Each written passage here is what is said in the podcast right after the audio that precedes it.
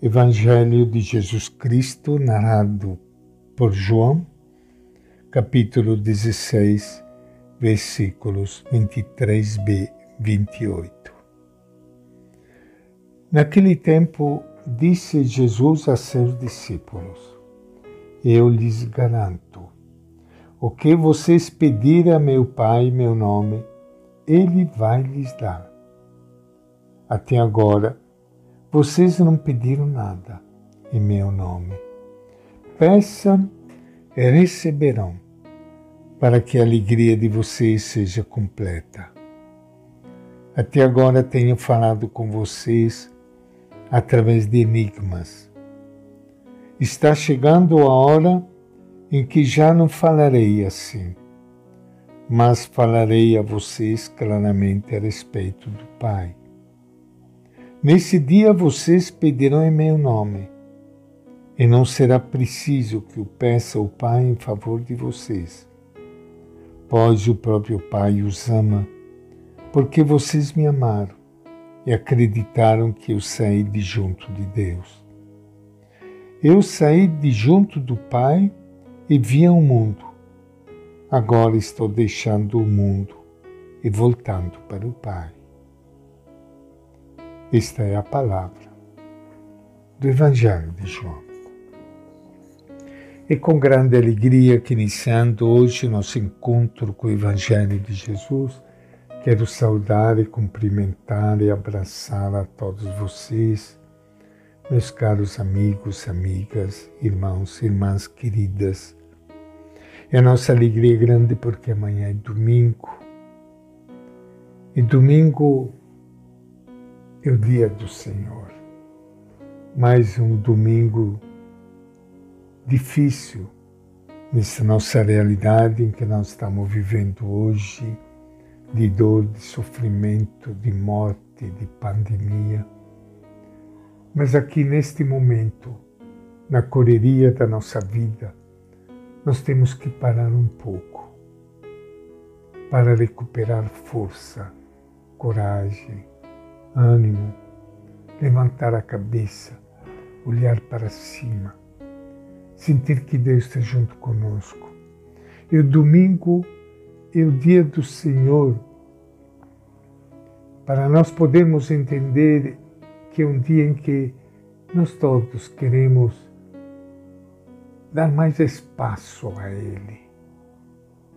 Se você puder participar da Eucaristia, na sua igreja, na sua comunidade. É uma grande bênção. Mas se não puder participar, faça sempre do domingo o dia do Senhor. Na sua casa, participe da Eucaristia do mesmo jeito. Se alimente da palavra. Faça a sua comunhão espiritual de muitos meios para nós podermos fazer do domingo um dia diferente. Um dia em que todos nós queremos carregar as nossas baterias para enfrentar a nova semana, que não será nada fácil. A palavra e o ensinamento de Jesus no seu Evangelho são sempre uma luz para a nossa vida e hoje ele nos diz que se pedirmos ao Pai em seu nome, ele nos concederá. Às vezes estas frases não são bem entendidas pensando que é só pedir que a gente vai receber a graça que a gente pede. Ele nos concederá o seu apoio. Ele não se furtará ao nosso pedido. A graça que Ele nos dá não cai do céu. O dom que Ele nos dá não chove lá de cima, mas é algo diferente.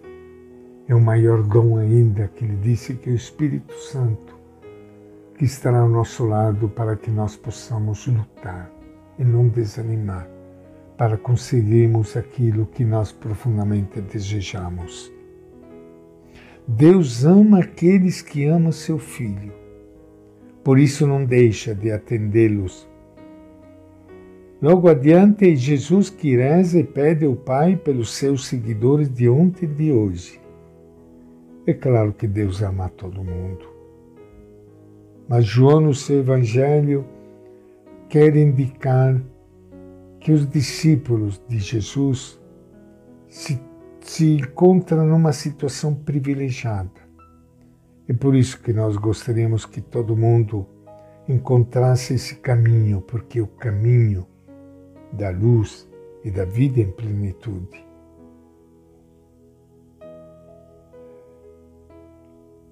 Quando rezamos pedindo a Deus, não podemos, porém, ficar de braços cruzados, esperando receber de mãos beijadas tudo o que pedimos. De nada adianta rezar pedindo a Deus a paz se continua agressivo, preconceituoso e arrogante. O amor do Pai é ajuda eficaz quando encontra a resposta. O Evangelho de hoje termina traçando o itinerário da vida de Jesus ele saiu do Pai, veio ao mundo cumprir uma missão, depois da qual volta ao Pai. Os sinais que Jesus realizou apontavam todos para o grande sinal, ou seja, sua morte e ressurreição. É nesse momento que, com a entrega da vida por amor, falará claramente a respeito do projeto do Pai Jesus nos ajuda a entender sua morte de modo novo. Ela não é um fim trágico. Pelo contrário, é a vitória da vida sobre a morte, a ressurreição. E é, ao mesmo tempo, a sua passagem deste mundo para o Pai. Ele disse: Eu saí de junto do Pai e vi o mundo.